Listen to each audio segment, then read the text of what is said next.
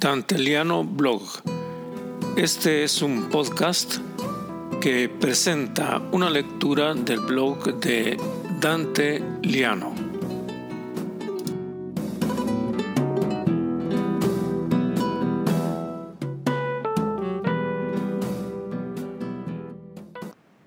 Soy Dante Liano y les presento el blog Miguelito.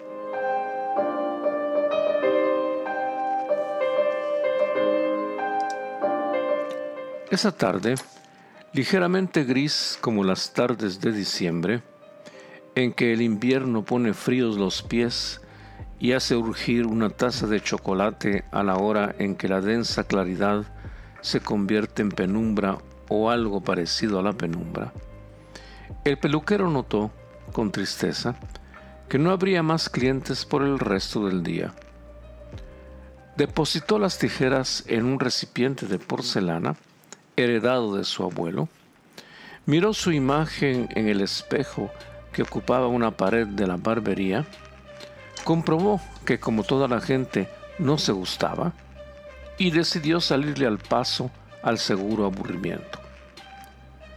Cerró la puerta de su tienda y vio como la barrita de colores azul y roja seguía girando en lo alto de la pared, igual a un dulce que los niños llamaban pizarrín y que solo se encontraba en las dulcerías de los pueblos del altiplano. ¿Cuántos pasos había hacia la botica? Quizá diez. El farmacéutico estaba despachando una bolsita de bicarbonato a un parroquiano gordo y lo estaba regañando por comer demasiado. El peluquero sonrió, es decir, sonrió para adentro. No fuera a hacer que el gordo se enfadara. Antes de salir de la farmacia, con la bolsita escondida, como si llevara consigo una medicina prohibida.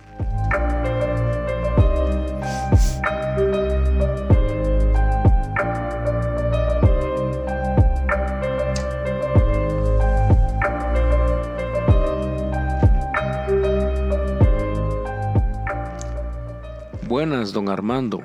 Saludó al doctor en farmacia y ciencias químicas. Lo decía el título colgado entre las cerámicas de esotéricos remedios en un estante de madera de sólida caoba de otros tiempos. Buenas, contestó el otro, ocupado en cerrar el pote de bicarbonato de sodio. Lindo oficio el nuestro, comentó el peluquero. Interesante y lleno de aventuras, apostilló el boticario. Y entonces el peluquero soltó la pregunta. ¿Qué me cuenta de nuevo de bueno y extraordinario? Decía siempre así, un poco por ceremonia y otro poco por fastidiar al prójimo. ¿Qué quiere que le cuente? En un pueblo donde nunca pasa nada, afirmó o preguntó el farmacéutico. ¿Ya vio al Miguelito? La pregunta sobra, respondió el hombre, ya desocupado del quehacer ínfimo que lo ocupaba. ¿Cómo cambia la gente?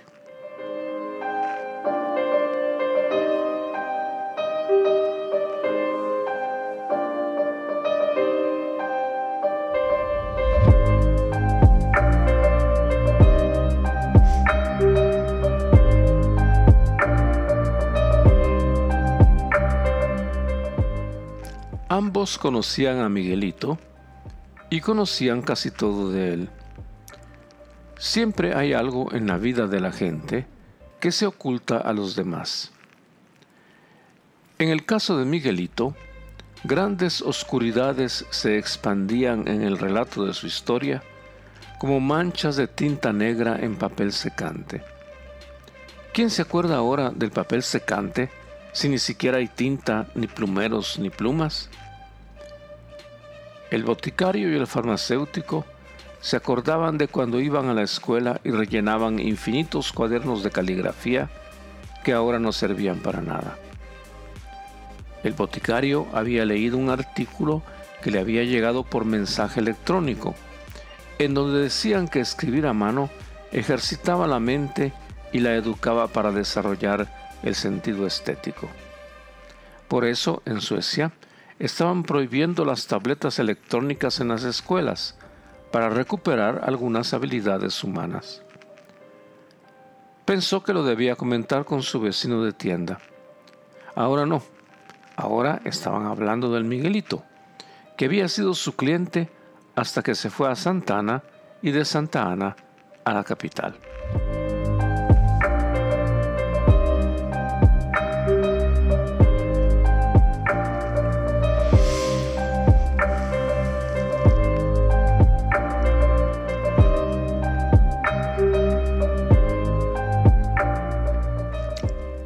¿Qué dirá ahora don Inocencio, su señor padre? aludió el peluquero. Era una pregunta con respuesta, porque todos conocían en San Andrés al campesino enriquecido que poseía amplias parcelas en las afueras del pueblo. Además, era el principal de la cofradía del Señor Sepultado, y por él pasaban todos los que querían cargar el anda en la Semana Santa. El señor Inocencio parecía salido de una estela maya, de esas que aparecen en los libros sobre la gran civilización que hubo antes de nosotros. Tenía ese rostro. La diferencia era que las estelas eran de piedra y las caras de los señores aparecían blanquizas, casi sepulcrales, mientras el rostro de don Inocencio parecía hoja de tabaco tostada por el sol. Para decir la verdad, todos en el pueblo eran morenos, de esa tonalidad que el sol de la montaña regala a los que se exponen a sus mediodías a pico, que solo después uno se da cuenta que se quemó. Don Inocencio era un cachiquelo orgulloso por el dinero acumulado y por los cargos que ocupaba. Los ladinos del pueblo le tenían entre reverencia y temor, porque don Inocencio, con un movimiento de la mano, podía hacer que se levantara el pueblo.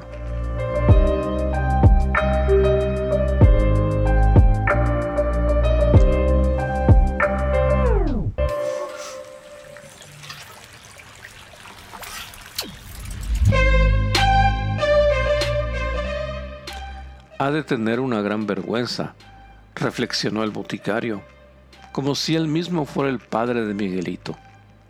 Luego se volteó hacia el pasado como hacía con frecuencia ahora que la edad le pesaba en los hombros. Me acuerdo cuando Miguelito era el mejor alumno de la escuela. Pasaba a la tienda a comprar etíopes y manías. Los etíopes los vendían en una bolsita de plástico, las manías en un cucurucho fabricado con papel periódico. Ahora ya no compran dulces, suspiró con una rara nostalgia sino recargas para su teléfono móvil.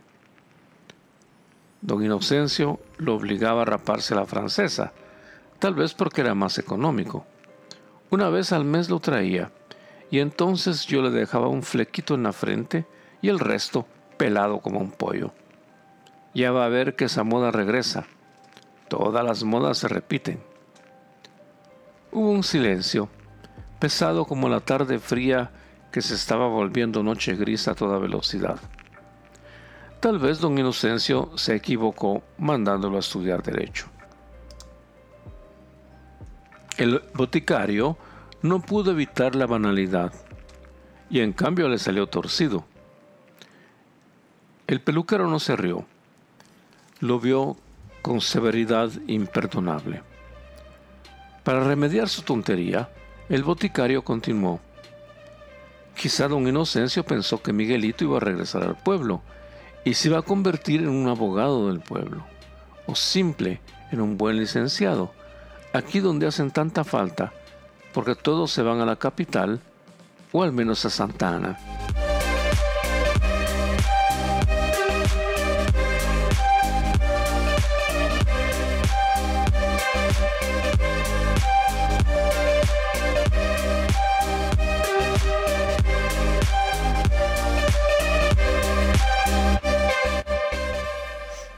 En cambio, una vez que se había graduado, Miguelito había solicitado un préstamo al banco y había abierto un bufete en el centro de la capital.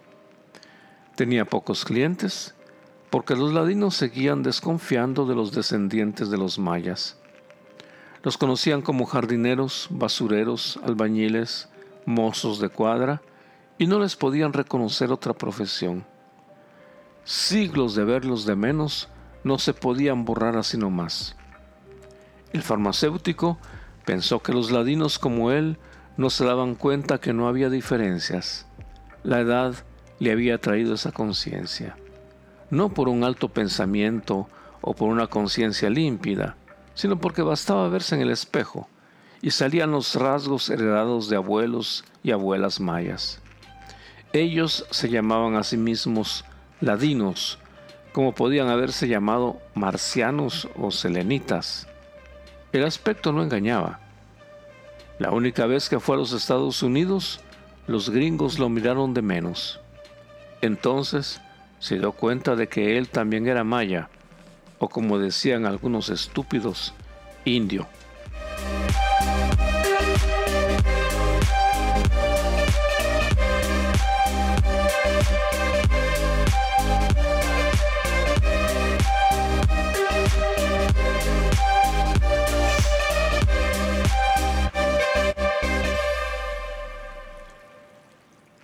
La suerte de Miguelito, buena o mala, según, fue haberse topado con un militar en alguna cantina perdida en una zona de mala muerte de la ciudad. Pocas palabras y el uniformado reconoció lo que había dentro de esa alma. Parece mentira la carrera que ha hecho, dijo con melancolía el peluquero. Ahora salen los periódicos todo el día, acotó el boticario. ¿Quién sabe cuántos desprecios habrá recibido para volverse así?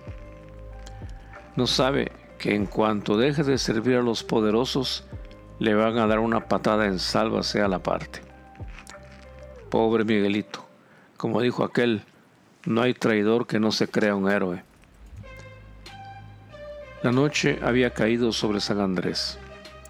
Los focos de la luz se iban encendiendo débiles y melancólicos. Los dos hombres cerraron sus tiendas. Ambos habían tenido que poner persiana metálica.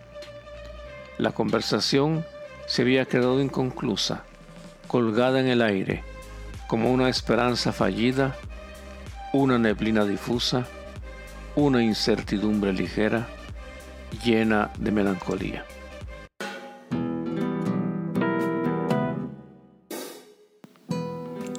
Han escuchado Dante Liano Blog, un podcast con la lectura del blog de Dante Liano en wordpress.com, con la asesoría técnica de Jean-Claude Fondet.